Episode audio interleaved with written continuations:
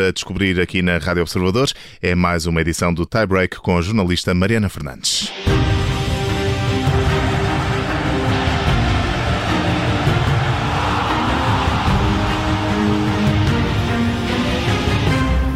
Olá, boa tarde, Mariana, bem-vinda. Olá, boa tarde. Então, estamos preparados hoje para as meias finais eh, da Liga Europa. Estão eh, praticamente a começar os jogos.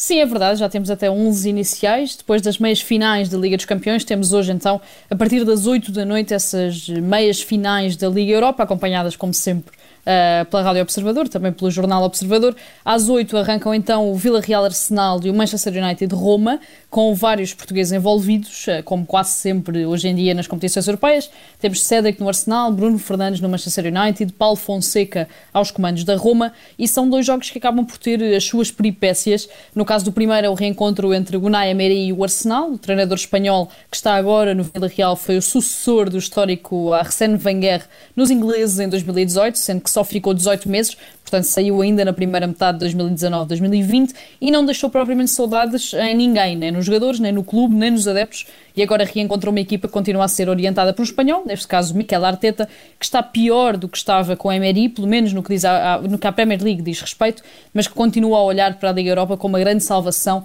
para estar nas competições europeias na próxima época. No segundo jogo, para além desse confronto de portugueses entre Bruno Fernandes e Paulo Fonseca e de Smalling e Mkhitaryan jogadores dos italianos encontrarem também a antiga equipa, tem existido essa polémica que se prende com o facto de Solskjaer, treinador do Manchester United, ter dito há algumas semanas que não conhecia a Roma e que nunca os tinha visto jogar. Entretanto, pediu desculpa na antevisão do jogo, disse que o que queria dizer era que ainda não tinha analisado a equipa e que não quis respeitar ninguém, mas as declarações, a verdade é que já serviram para as claques da Roma colocarem tarjas no centro de treinos da equipa, com a cara de Solskjaer e com a frase não os conheço e nunca os vi jogar, portanto, uma espécie também de motivação para esta equipa italiana. Exato. Certo é que dois destes quatro, destes quatro clubes vão marcar presença na final da Liga Europa, que está agendada para o dia 26 de maio, em Gdansk, na Polónia, onde se vai então encontrar o sucessor do Sevilha, que conquista o troféu em agosto do ano passado. E se os quiser ver jogar, é ligar-se aos jogos a partir das 8 da noite hoje. Recordo os jogos entre o Manchester United e a Roma e entre o Villarreal e o Arsenal. E há uma memória para hoje relacionada com o ténis. Quem é, Mariana? Sim, exatamente. É um aniversário. Assinalamos hoje o aniversário de André Agassi, um dos tenistas mais importantes do final do século XX, também do início do século XXI. E acho que todos nós temos assim uma espécie de memória coletiva de André Agassi, não só por tudo aquilo que deu ao ténis, mas também uh, pelas polémicas e por ter sido uma verdadeira estrela de Hollywood, até porque era norte-americano, e portanto uma celebridade que se estendia até muito longe do ténis, muito longe do desporto. Uh, recordamos que ele se namorou com Barbara Streisand, que tinha mais 28 anos do que ele, que foi casado com Brooke Shields, na altura em que Brooke Shields era também uma das atrizes mais famosas do mundo e que então assentou, digamos assim, com Steffi Graf, também ela tenista, com quem está ainda casado desde 2001. À parte de tudo isto, e como comecei por dizer, a verdade é que Agassi é mesmo um dos nomes mais importantes do ténis nos anos 90 e no início dos anos 2000.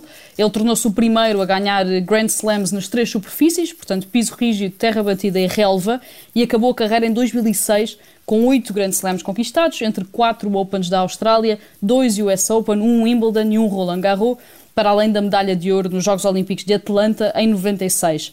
Ele teve um percurso um bocadinho invulgar, porque chegou a número 1 do ranking ATP em 95, mas em dois anos caiu para o lugar 141, muito devido a uma lesão persistente no pulso e ao uso também de estupefacientes, algo que ele só admitiu alguns anos depois na autobiografia que lançou. Muitos acreditaram que estava arrumado nessa altura, que tinha terminado a carreira, mas a verdade é que conseguiu voltar a ser número 1 em 99 e teve depois os quatro anos mais bem-sucedidos da carreira, com três vitórias no Open da Austrália em quatro anos. André Agassi faz hoje uh, eh, 51 anos e continua a ser claramente um dos tenistas e antigos tenistas mais famosos do mundo. Eu confesso que era da equipa Pete Sampras, mas ainda assim parabéns André Agassi.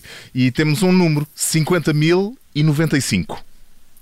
É, é um número muito grande hoje, porque é o número de lugares do estádio José Alvalade, o estádio do Sporting, e lembramos hoje este número porque o Sporting anunciou que vai substituir todas as cadeiras do estádio por cadeiras verdes, algo que era um desejo antigo dos sócios e dos adeptos, que queriam Alvalade um bocadinho mais verde, sem as cadeiras amarelas, laranja, azuis e etc., que surgiam em alguns setores das bancadas.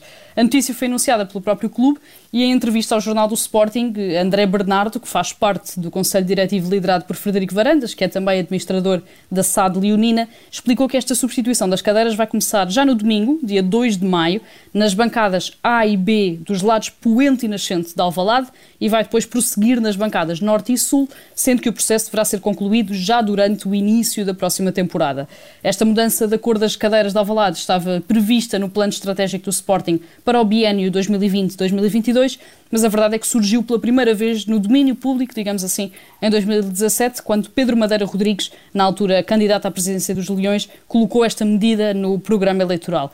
As cadeiras verdes terão algumas brancas pelo meio para destacar algum lettering relativo ao clube e também a um potencial sponsor, sendo que o Sporting vai, obviamente, aproveitar esta fase de ausência de adeptos no estádio para realizar este processo sem afetar a presença de público nas bancadas.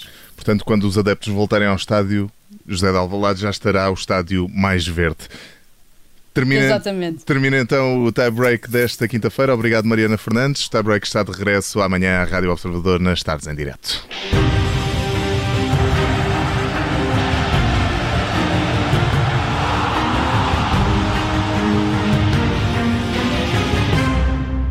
Já a seguir na Rádio Observadores temos